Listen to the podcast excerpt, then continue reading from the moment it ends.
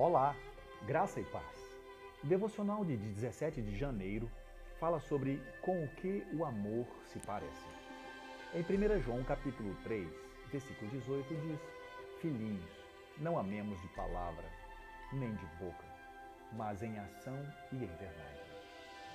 Você já se sentiu um fracassado espiritual? Se sim, então você está em boa companhia. Até o apóstolo Pedro sentiu-se dessa forma depois de ter negado ao Senhor. Quando Jesus disse aos discípulos que eles o abandonariam em seu momento de necessidade, Pedro insistiu que ele nunca o faria. Mas Jesus disse que Pedro o negaria três vezes antes do galo cantar naquele mesmo dia. E ele o fez.